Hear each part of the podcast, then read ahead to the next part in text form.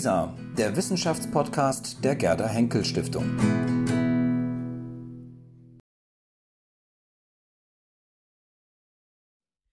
Sehr geehrte Frau Göbel, lieber Ottmar Ette, Exzellenzen, sehr verehrte Damen und Herren, das, was ich jetzt mitbekommen habe, das ist ganz wunderbar. Deswegen freue ich mich, dass Sie ein bisschen verzögert sind äh, in Ihrem Programm, denn das sind alles Fragen, die wir unter anderem auch äh, in der letzten Nacht, am letzten Abend bei der langen Nacht der Ideen diskutiert haben. Die Digitalisierung der Museen, da war ich gestern Abend noch äh, im Tresorclub mit der Republika. Das war das zentrale Thema, ein Thema, das in den nächsten Jahren immer stärker auch kommen wird. Es ist schon da, wir sind mittendrin.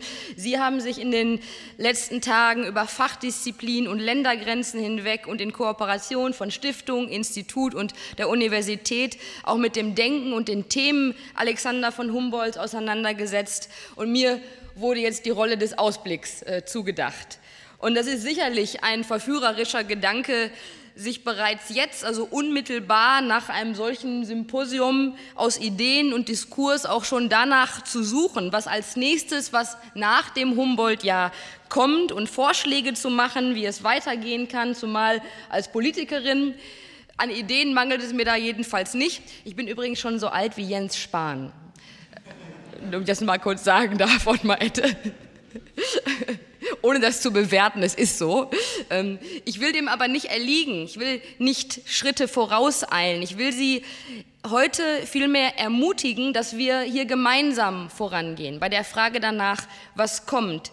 Denn erstens, das Humboldt-Jahr ist ja noch gar nicht vorbei, wir sind mittendrin. Es gibt noch viel zu entdecken und viel zu erfahren. Allein diese Tagung und die Beteiligung vieler kluger Köpfe hier zeigt, welches immense Potenzial in diesem Humboldt-Jahr 2019 steckt. Zweitens, wir müssen die Ergebnisse dessen, was die Beteiligten rund um den Erdball in dieses Humboldt-Jahr einbringen und die Reflexion auf das Entstandene dafür verwenden, gemeinsam etwas für die Zukunft zu lernen. Und ja, das schließlich ist auch begreiflich und anwendbar anwendbar zu machen. Aber treten wir noch mal einen Schritt zurück, besser gesagt zur Seite und schauen einmal darauf, wo wir stehen und was wir erreicht haben. Bisher haben wir immens wichtige Impulse gewinnen können, auch für die Zukunft unserer internationalen Kultur- und Bildungspolitik. Und die wollen wir bis 2020 auch in einem neuen Grundsatzprozess überprüfen und ausrichten. Und die Projekte, Veranstaltungen und Konferenzen zeigen mir aber vor allem eins, Alexander von Humboldt hat auch im 21. Jahrhundert, einem, im 21. Jahrhundert nichts von seiner diplomatischen äh, Qualität eingebüßt. Er hat in seinem Leben ja ähm, rund 50.000 Briefe geschrieben, wie ich auf unserer Reise gelernt habe, und wohl mehr kommuniziert als äh, alle Diplomaten der Welt zusammen in dieser Zeit. Und wann immer er eine Antwort für eine große oder naturwissenschaftlich eben auch sprichwörtlich sehr kleine Frage äh, gebraucht hat, hat er sein weltumspannendes Netzwerk damals per Brief in Gang gesetzt. Und vor ein paar Monaten, als wir auf der Reise waren, von der Ottmar Ette schon erzählt hat, ähm, bei dem ja, dieses Humboldt-Jahr eben auch, im, bei der dieses Humboldt-Jahr im Mittelpunkt stand und Frank-Walter Steinmeier uns mitgenommen hat als unser Schirmherr für dieses Jahr. Ähm, ja, da konnte ich mich auch selbst davon überzeugen. Das war wunderbar und ja auch, die Eindrücke waren etwas eindrücklicher, als ich es mir erhofft hatte. Äh, die Höhenkrankheit hatte Humboldt auch. Ich hätte das auch darauf auch verzichten können, aber ich würde mal sagen, ähm, die Höhenkrankheit zurück in Berlin ist wieder weg, aber das Humboldt-Fieber bleibt und es ist ansteckend. Also in Ecuador und Kolumbien das war sehr interessant, hatten zum Beispiel beide Präsidenten auch äh, von Humboldt gelesen. Ähm, sie haben uns empfangen und beide sprachen über Humboldt, beide schätzten ihn. Wir hatten die Autorin der Biografie auch mit dabei. Ähm, und ähm, einer der Biografien ähm, mit dabei, die beide Präsidenten eben auch gelesen hatten. Das war das Besondere und beide schätzten Humboldt und natürlich haben auch seine Verdienste diese Freundschaft zwischen dem europäischen und dem lateinamerikanischen Kontinent auch Brücken gebaut, die bis heute auch begehbar sind und die wir auch weiter ausbauen. Und mit seinen zahlreichen Texten, in denen er auch während und nach seinen Reisen Wirtschaft, Natur, Gesellschaft und Politik analysiert hat und durch die vielen Freundschaften, die er auch schloss, hat Humboldt natürlich auch den Boden bereitet für die engen Beziehungen, die wir heute mit vielen Ländern Lateinamerikas haben und die wir eben weiter vertiefen. Und in vielen Ländern, das wissen Sie, wird er dort auch als zweiter Entdecker gefeiert. Aber ich konnte mich außerdem eben auch von der Originalität und der Vielfalt der Projekte überzeugen, die im Rahmen der Humboldt-Saison Humboldt y las Americas stattfinden. Lokale Kultur-, Wissenschafts- und Bildungsorganisationen arbeiten auch zusammen mit unseren Mittlerorganisationen. Und wenn ich vielleicht mal eins herausgreifen darf, das mich besonders begeistert hat, dann äh, ist es das Puppentheater Larana Sabia übersetzt der kluge Frosch, so etwas wie die Augsburger Puppenkiste auf Ecuadorianisch. Und die Puppenspieler machen darin einen kleinen Humboldt mit Lupe, Papier und Stift zum Helden ihrer kleinen Bühne.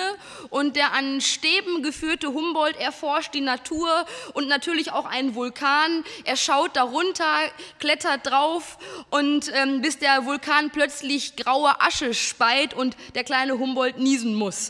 Ein Brillenbär darf natürlich auch nicht fehlen, den Humboldt auch begutachtet und zeichnet, bevor er dann mitten in der Natur in sein kleines Blätterbett fällt.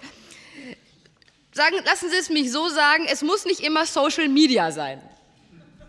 Obgleich wir natürlich unterstellen müssen, der extrem kommunikative Humboldt hätte heute sicherlich getwittert und sich gegen etwa Fake News zu Wehr gesetzt. Und deswegen finde ich es auch schön, dass wir auch diese Instrumente der Kommunikation nicht vergessen im Humboldt-Jahr und auch mit seinem Namen verknüpfen. Bis März 2020 äh, können Sie zum Beispiel alle auch von Berlin aus das Humboldt-Twitter-Reisetagebuch unserer Botschaft in Mexiko-Stadt verfolgen. Twitter Twitter-Accounts für Alexander von Humboldt ähm, und andere relevante Persönlichkeiten der damaligen Zeit geben eben auch historisch korrekt, aber sehr unterhaltsam wieder, was an jeweils diesem Tag im Jahr 1803 oder 1804 passierte. Und die Tweets werden von den Geschichtsklassen zweier deutscher Schulen vorbereitet und durch Illustrationen auch künstlerisch begleitet. Wichtig dabei ist mir jedenfalls online oder offline, klassisch oder modern, eine junge Generation auch anzusprechen und die Ideen Humboldts, die heute wieder aktueller sind denn je, auch an die junge Generation weiterzugeben. Und wir haben auch ein Humboldt-Mobil, das unterwegs ist in ganz Ecuador zum Beispiel, fährt es an Schulen, Universitäten und an Kultureinrichtungen. Es macht Halt, um sich mit Hilfe von weiteren Elementen, mit wissenschaftlichen Experimenten, mit Vorträgen, Ausstellungen, Film- und Theatervorführungen und auch auf, in einem Comic auf spielerische Weise auch Humboldts Leben, seinem Forschungsansatz und seinen Lehren zu widmen. Wir haben auch eine Plakatausstellung in Quito zum gerade erschienenen Buch Die Abenteuer des Alexander von Humboldt von der ähm, Kollegin, die ich gerade schon erwähnt habe, von Andrea Wulff, ähm, die jetzt eben auch diese Graphic Novel ähm, herausgebracht hat und die auch auf der Reise mit dabei war. Und das ist natürlich ganz wunderbar. Die Graphic Novel zum Beispiel hält sich schon seit vielen Wochen auf der Spiegel Bestsellerliste. Humboldt äh, im Jahr 2019 auf der Spiegel Bestsellerliste. Auch das ist ein schönes, äh, ein schönes Zeichen dafür, äh, wie wunderbar auch dieses Humboldt-Jahr ähm, auch tatsächlich in der Gesellschaft mittlerweile sich auch niederschlägt. Und genauso wenig wie Humboldt wohl einem, einem einzelnen Genre zuzuordnen ist, schafft es auch zum Beispiel dieses Buch, einen Spagat zu schlagen zwischen Wissenschaft und Kunst, zwischen Sachbuch und Illustration und trägt damit auch zur Popularisierung von Wissenschaft bei.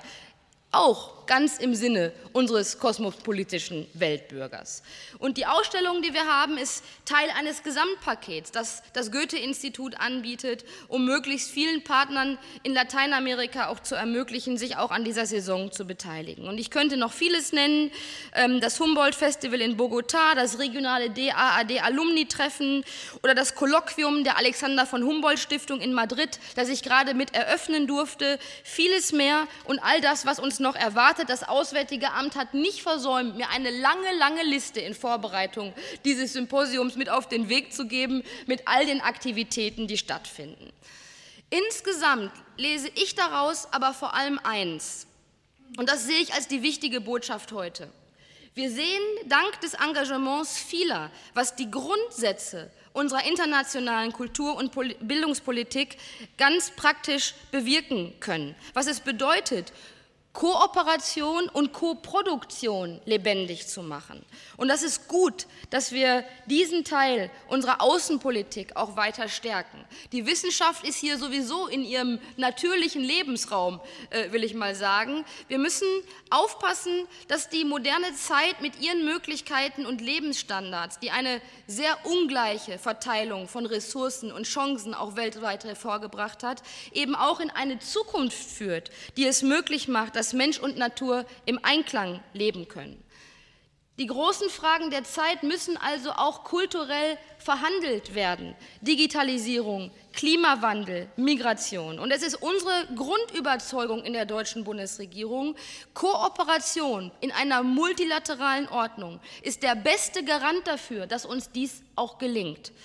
Und sehr geehrte Damen und Herren, lassen Sie mich noch ein bisschen vorausschauen. Denn wir brauchen in einer komplizierten Welt natürlich auch Orientierung und darin liegt die Herausforderung. Und jetzt muss ich doch mal wenigstens einmal in dieser Rede ein Humboldt-Zitat bemühen. Nichts ist mir unerträglicher als die klugen Fürsten, die anderen Menschen vordenken wollen. Zum Glück ist das heute so, dass bei uns nicht mehr qua Geburt entschieden wird, wer mitreden darf oder nicht. Dennoch ist es gerade heute wieder eine Aufgabe der Demokratie und der Demokraten, die unterschiedlichen Menschen als auch die Interessen der Staaten zusammenzuführen und auch natürlich vorauszudenken. Auf das Heute zu übertragen, heißt dabei für mich, dass wir die Rolle der Zivilgesellschaft dabei weiter stärken müssen. Und Politik darf ebenso wenig wie Wissenschaft und Forschung allein im Elfenbeinturm noch unter der Berliner Glaskuppel stattfinden. Ich weiß, das ist ein bisschen zugespitzt, aber dennoch meine ich, alle Disziplinen, jeder Profession kommt die Aufgabe zu, auch die eigene Komfortzone zu verlassen, andere mit einzubeziehen und am Ende natürlich auch ein größeres Publikum zu erreichen. Nicht Mitläufer, sondern Mitstreiter. Und das gilt für Wissenschaft, Medien und Politik gleichermaßen. Und es ist auch angesichts des Zustands unserer Erde bitter nötig, wenn wir die globalen Herausforderungen eben, wenn wir ihnen begegnen wollen und Antworten finden wollen, können wir das nur als Menschheit insgesamt. Und deswegen brauchen wir den Blick in die Welt, aber eben auch den Blick der Welt auf uns. Und es geht am Ende um die Demokratisierung von Wissen, um das tiefe Verständnis, dass Kunst und eben auch Wissenschaft Orte der Freiheit sind und diese Orte Freiheit brauchen, um zu blühen. Und Humboldt hat uns beispielhaft auch gezeigt, was dabei ebenso vonnöten ist. Klarheit an den entschiedenen Stellen des Diskurses, der nicht beliebig sein darf. Als die Neuausgabe seines Kuba-Essays in den USA erscheint, aus der kritische Passagen zur Sklaverei entfernt worden waren, war er außer sich und hat in einer Presseerklärung betont, Zitat, auf diesen Teil meiner Schrift lege ich eine weit größere Wichtigkeit als auf die mühevollen Arbeiten astronomischer Ortsbestimmungen, magnetischer Intensitätsversuche oder statistischer Angaben. Er wandte sich klar gegen die Sklaverei. Er war politisch. Verehrte Damen und Herren, Humboldt kann für uns heute weiter Vorbild und Inspiration sein, wenn es um grenzüberschreitende Zusammenarbeit, Toleranz und um niemals endende Neugier geht. Er war ein Anfänger im besten Sinne, ein schöpferischer Überwinder von Grenzen, zwischen Ländern und Kontinenten, aber eben auch zwischen Disziplinen, Denkschulen und Fachsprachen.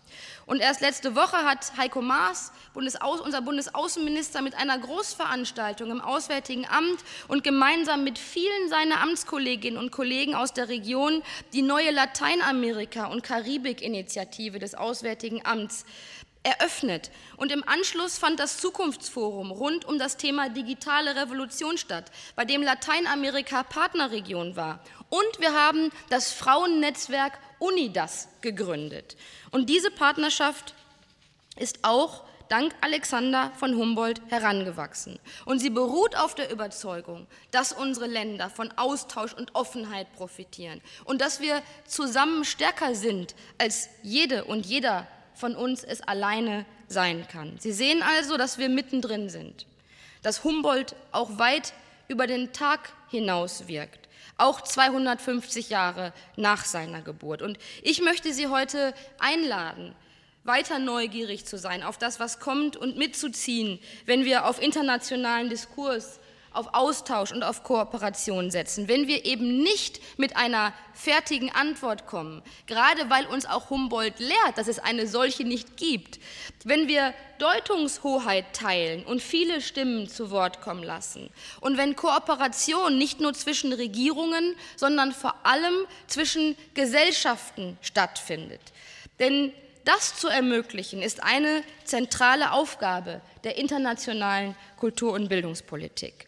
Und in einer Welt voller Wissen lehrt uns Humboldt, dass wir die Zusammenhänge sehen müssen und er mahnt uns, Verantwortung zu übernehmen für die Welt. Vorausdenken, der demokratische Diskurs ist geboten für das Große und für das Ganze, für unser Zusammenleben. Und deswegen bedanke ich mich bei Ihnen für die Aktivität, für Ihre Beteiligung, für Ihre Ideen, für Ihre Hilfe, dieses Jahr auch zu einem Jahr zu machen, in dem wir alle gemeinsam Humboldt einmal mehr neu entdecken. Und deswegen bringen Sie sich weiter ein. Wie gesagt, das Humboldt-Fieber, es ist ansteckend. Ich meine jedenfalls, die Reise zu Wissen und Weisheit durch Toleranz und Austausch geprägt, die geht noch viel weiter. Und wo wir gemeinsam vorangehen, da sind wir auf dem richtigen Weg. Und ich freue mich, dass wir noch viel Austausch in Zukunft haben werden. Professor Ette, sehr verehrte Damen und Herren, danke, dass ich bei Ihnen sein kann. Ähm, ich glaube, dass wir hier genau richtig sind mit dem, was wir tun. Und dann werden wir auch sehen, was bleibt.